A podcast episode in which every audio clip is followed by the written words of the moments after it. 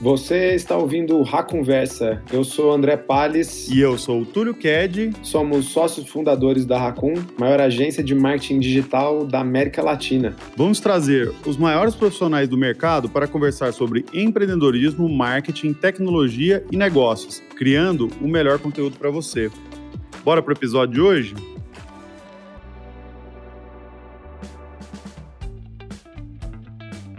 Fala pessoal, estamos chegando aqui no nosso quinto episódio do Experts, né? E esse é o último episódio do ano. Então, a gente trouxe aqui para falar com a gente o Doug e a Carol, que vai se aprofundar nesse assunto que está super quente aí, que é aplicativos. Bom, então para bater um papo com a gente, tá aqui a Carol. Carol, conta um pouquinho de você aí para o pessoal e bem-vinda. Oi, Túlio. Agradeço muito o convite. Estou muito feliz de estar aqui hoje falando sobre aplicativos. Eu tive contato com o app por um tempo Trabalhei com diversas mídias, com apps bem grandes, e hoje a gente está aqui para conversar um pouquinho tanto da minha parte de mídias quanto da parte do Doug aí que vai se apresentar. Maravilha! E aí, Doug, beleza? E aí, gente, tudo bom? Prazer aí, sou Doug. Eu trabalho aqui na área de mobile, né? Sou head. E estou muito feliz aí pelo convite de poder vir bater um pouquinho papo aí com vocês sobre essa área que está em constante expansão aí. Maravilha, gente. Então, só para abrir um pouco da nossa cozinha aqui, ah, com, então a gente entendeu né, a dimensão, o impacto, tudo que estava envolvido aí com relação a apps, e a gente criou um, um time multidisciplinar com várias pessoas aí para poder trocar ideia sobre o tema, entender quais são as implementações necessárias, para que caminhos que a gente podia seguir. Isso fez uma diferença muito grande aí, aumentando muito o tamanho de apps para um, muitos clientes nossos aqui, né? Então, estamos trazendo dois dos principais especialistas aí da empresa para bater um papo com vocês aí sobre isso. Então, para começar, vamos começar bem pelo começo mesmo, né? Apps, mobile first, mobile only, né? São expressões que a gente ouve aí o tempo inteiro, né? É, que está muito em alta por todo esse contexto que a gente está e, e, principalmente por conta da pandemia também, né? Vocês conseguem explicar um pouco desses conceitos aí para ficar um pouco mais claro para todo mundo o que está rolando aí? Então, Túlio, né? Principalmente após o início da pandemia, a gente viu um movimento muito grande para aplicativos como um todo, tanto no volume de download quanto no gasto, né, dos consumidores dentro das stores, né, dentro da Apple Store e dentro da Play Store também.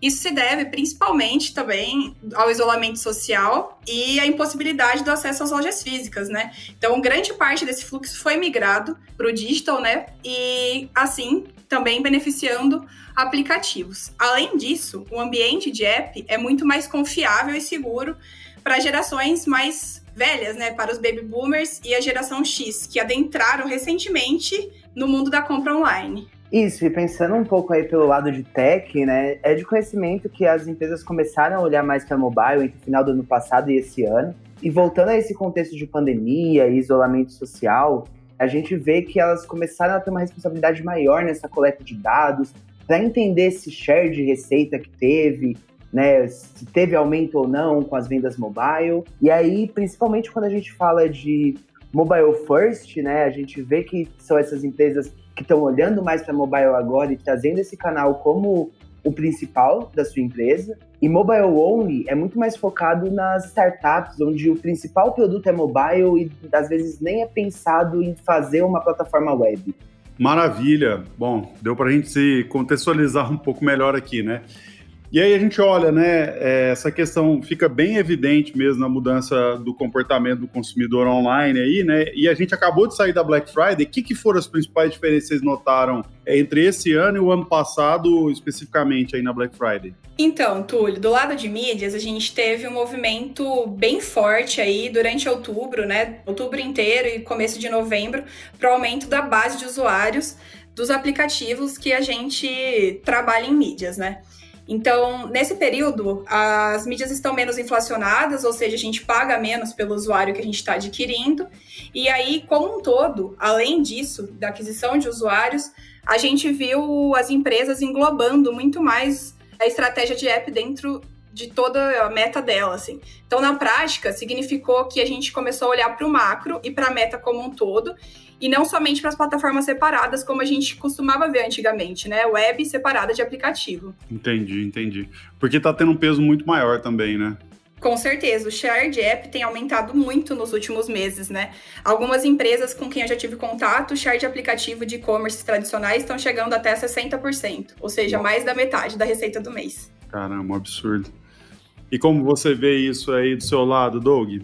Meu, eu aqui, né, a gente viu uma preparação muito grande dos clientes em relação à coleta desses dados, que afinal de contas é a parte importante ali de você conseguir fazer essas mensurações, isso é o que a gente chama de tagueamento, né? De conseguir mandar essas informações para plataformas de analytics, da gente interpretar essas compras e esses valores, essa share de receita total. E assim, uma coisa que me deixou muito feliz é que agora as empresas estão vendo o quão grande app pode se tornar dentro desse universo brasileiro e estão dando a devida importância para isso, e não mais como algo secundário como era anteriormente. Maravilha, show de bola. E engraçado, né? Vocês colocando dessa forma assim, parece que é uma mudança muito drástica desse cenário, né? E você comentou também sobre essa questão de base ativa de usuários, mas o que, que significa isso na prática, Carol? Então, Túlio, significa que as estratégias, tanto pagas quanto orgânicas, para adquirir os novos usuários para o app, foram muito mais fortes, né? O que, que significa aquisição? É a gente realmente colocar a pessoa para dentro do aplicativo. Então, essa é a parte mais importante para quem começa um app, porque quando você inicia, você não tem ninguém, né, dentro do seu aplicativo. Então, no início da jornada, essa é a maior jogada aí, porque a gente não consegue fazer nada sem base de usuários relevantes no app.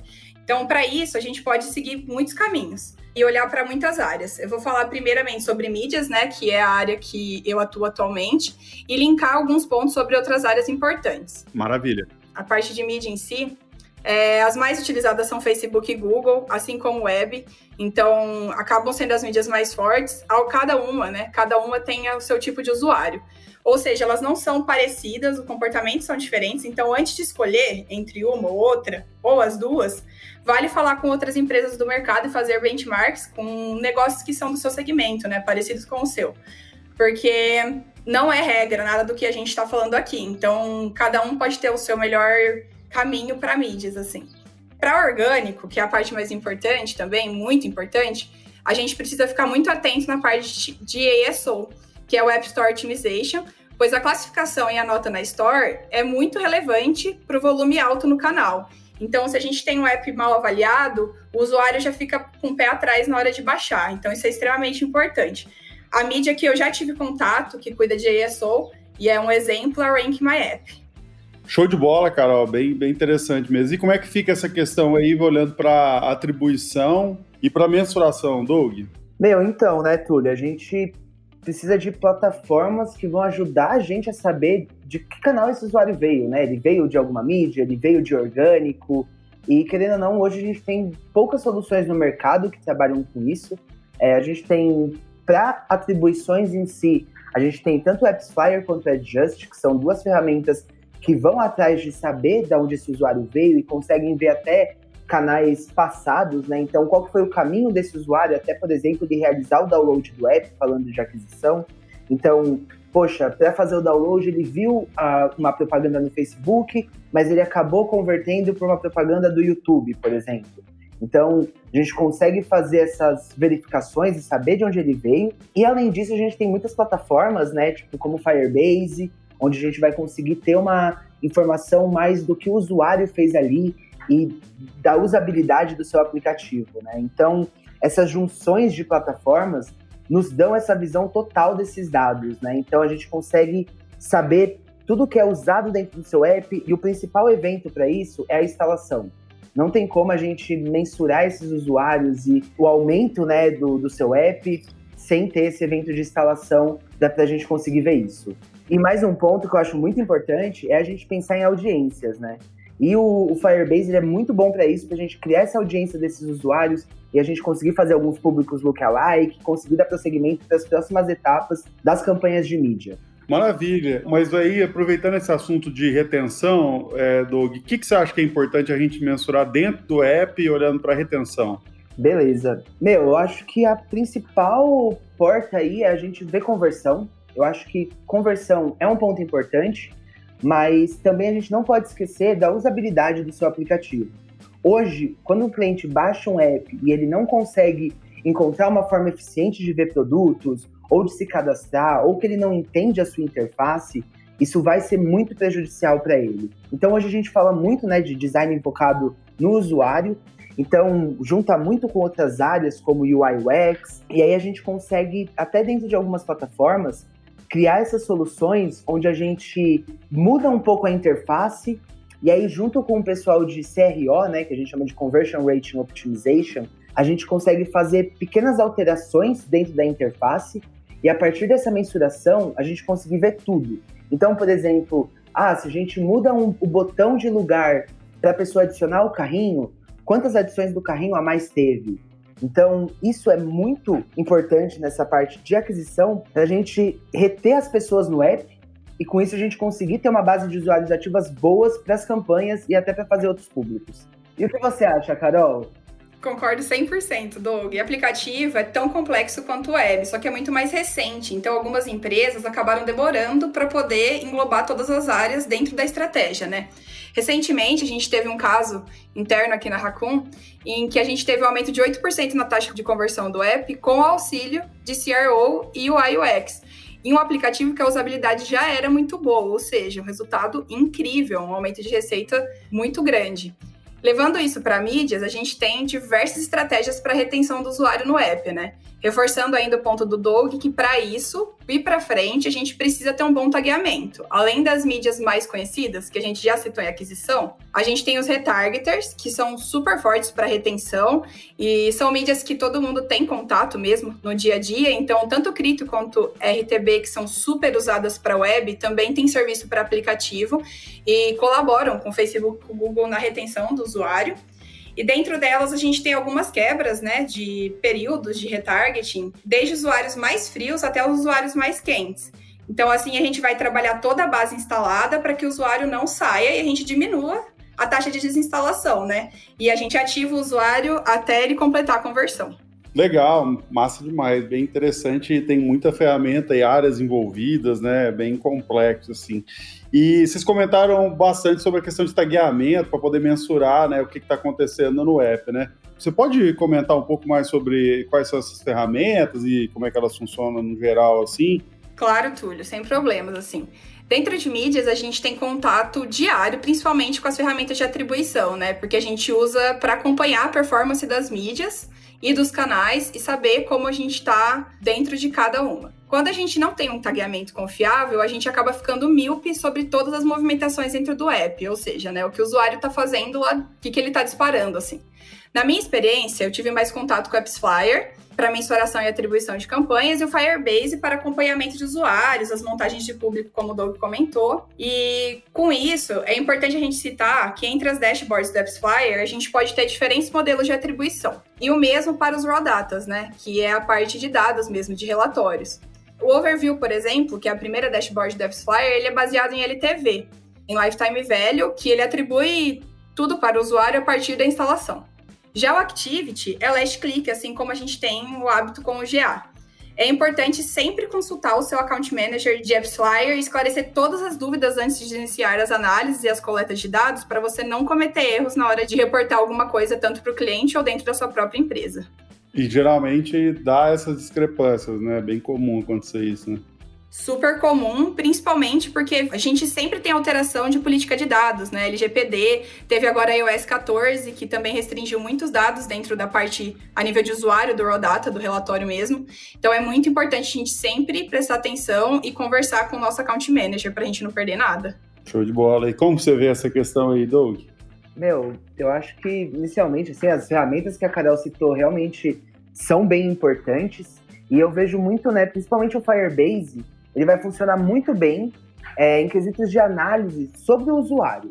Então, o que esse usuário anda fazendo no seu app, quanto tempo ele passa dentro do seu app, a gente consegue colocar tagueamentos para a gente pegar a informação de quanto tempo ele demora para fazer uma conversão. Além disso, o Firebase ele tem várias outras soluções que utilizam o tagueamento como premissa. Então, a gente consegue ter ali montagem de público, a gente consegue ter push notifications, enviar informações para né, enviar pushes para esses usuários em dadas bases, né? Saber, por exemplo, pessoas que compram, pessoas que não compram, quem não acessa o seu app há X tempos, e você conseguir acessar esse usuário de uma forma mais dinâmica. Além disso, o Firebase ele tem uma parte de predictions, onde a gente consegue predizer quantos usuários estão numa base, por exemplo, que vão fazer uma compra dentro do seu app, ou os usuários que estão ali que vão dar churn, e utilizar isso tanto para importar isso para o Google Ads e fazer algumas campanhas em relação a isso, quanto para utilizar dentro do Firebase e fazer um teste AB com esses usuários, mandar pushes, né, como eu falei. Uh, só que o Firebase ele não é uma ferramenta para medir atribuição, né? Isso o próprio Google já passou como diretriz para gente. E aí, para essas ferramentas de atribuição, a gente tem Adjust, AppsFire, como a gente já falou. E focando né, aí um, um pouco no, no AppsFire e no Adjust também, mas focando no AppsFire especificamente, eu acho muito legal essa parte que eles têm de você não precisar fazer outros tagueamentos de mídias. Então, por exemplo, a partir do momento que você tem o SDK do AppsFlyer dentro do seu aplicativo, você consegue enviar os eventos que chegam para ele para o Facebook, para o Google, para a RTB House. A gente consegue enviar isso para várias outras mídias sem precisar colocar outros SDKs dentro do seu aplicativo. Então, isso é muito importante quando a gente vai falar de performance do app, de não sobrecarregar de SDKs para não prejudicar essa experiência do usuário. E, além disso, né, um pouquinho mais de Firebase, tem toda a parte da gente conseguir pegar algumas informações sobre bugs e erros, e isso é importante para o desenvolvedor, é importante quando a gente fala ali do, do Product Owner, né, que vai estar tá atrás desse app para saber como ele funciona, se está tendo erros ou não. E eu acho que um, um último ponto importante é você sempre ter documentado as tags que vocês têm para cada plataforma. Porque isso vai ajudar no, no, sentido de uma pessoa de data analysis, por exemplo, que quer fazer uma análise de dados, BI, saber que dados você tem e saber que outros dados você consegue pegar. Nossa, quanta coisa, hein? o bom que é o podcast serve como uma aula para mim aqui também. Fico aprendendo um monte de coisa enquanto a gente está conversando aqui. É muito legal. Eu queria então, para a gente finalizar o papo aqui, trazer um, um, apanhadão aí de tudo que a gente falou e tal, para pensar assim, quem que vai começar hoje uma estratégia para app? Por onde vocês imaginam que a pessoa deveria começar? Então, Túlio, é um ponto super importante e, no geral, desde o início é importante a pessoa pensar num time multidisciplinar, como a gente comentou desde o início, né? Então, pensar desde a construção do app em servidor, que é uma coisa importante que não foi falado anteriormente. Então, considerar que o seu servidor suporta o fluxo que você está planejando e esperando, e o UX, né, na usabilidade do aplicativo, na experiência do usuário, e logo em seguida englobar mídias, ASO, tecnologia e CRO ou seja, é um passo inicial e depois realmente já olhar para toda a esfera, para que a base seja bem sólida. Então a gente adquira esse usuário e a gente já tenha como reter ele. E aí, a partir disso, a gente tem a oportunidade de escalar, se torna um aplicativo bem escalável e evitando problemas no futuro, né? Além disso, a gente começar sabendo onde a sua marca está posicionada, se ela é conhecida ou não, se ela é mobile only, dentro disso, construir uma estratégia bem condizente com o seu negócio. Nenhuma empresa é igual e nada é escrito em pedra. Faça bem, encontre a melhor estratégia para você, nunca se baseando no que o outro faz, porque tudo é uma questão de teste. Isso é uma coisa que eu aprendi muito ao decorrer do tempo com o aplicativo aí. Tem coisa que vai funcionar para o seu app e não vai funcionar para o app de outra empresa. E do meu lado é isso que eu tenho de conselho. Boa, muito bom. E você, Doug, o que, que você passa aí de recomendação? Meu, eu acho que o principal ponto, né, minha dica aqui vai muito pro atual modelo de desenvolvimento, né, onde são utilizados métodos ágeis. E eu acho que o, o principal ponto disso daí tem que ser o PO, né? O PO, ele sabe, né, que é o Product Owner, ele sabe o que o app precisa e ele sabe que métricas ele quer ver. Então, para saber se o app está condizente com o que ele espera, é legal ele levantar essas métricas já logo para o plano de tagueamento, principalmente métricas de usabilidade. Inicialmente, eu não acho tão importante a gente ter métricas de conversão, ter métricas de login, por exemplo, mas ter métricas de bugs, ter métricas de se as pessoas estão fazendo o fluxo esperado do aplicativo. Então eu acho que o Firebase como uma ferramenta inicial é muito importante, tanto para o PO quanto para os devs conseguirem ter esses relatórios. Eu acho que as, essas levantar também essas métricas importantes para a empresa. Normalmente o PO ele vai estar muito focado no produto, mas também entender o que os diretores, o que o pessoal de marketing, o que essas pessoas esperam desse produto e levantar isso daí. A minha dica é mais para visibilidade do aplicativo e suas métricas. Maravilha, gente. Show de bola. Pô, quanta coisa legal aí, quanto aplicativo, quanta dica, recomendação, muita coisa para olhar. Realmente, esse é um universo muito amplo e cada dia mais significativo para as empresas online aí, né? Gente, queria agradecer demais de coração aí pela participação de vocês. Obrigado, Carol. Obrigado, Doug. E a gente encerra assim o último episódio aí do Experts para voltar em janeiro aí com uma programação nova, novos conteúdos e a gente vai comunicando vocês aí através das nossas redes sociais. Beleza, galera? Muito obrigado pela companhia esse ano, espero que tenha aproveitado. Ótimo final de ano para todo mundo aí, um grande abraço e até janeiro. Um abraço e até mais. Gente, valeu aí pelo convite, viu? espero que vocês tenham gostado. Grande abraço e bom final de ano aí para vocês. Valeu, valeu, galera. Um abração. Encerramos aqui mais um episódio do Rá Conversa. Obrigado por nos acompanhar até o final. Se curtiu o conteúdo, se inscreva para não perder nenhum episódio. E se você estiver ouvindo pelo Apple Podcast, deixe aquele review para nos ajudar a levar o show para mais pessoas. E se você quiser entrar em contato pelo nosso Instagram, é agência Racun, ou pelo nosso LinkedIn em Racun Marketing Digital. Um abraço e até a próxima.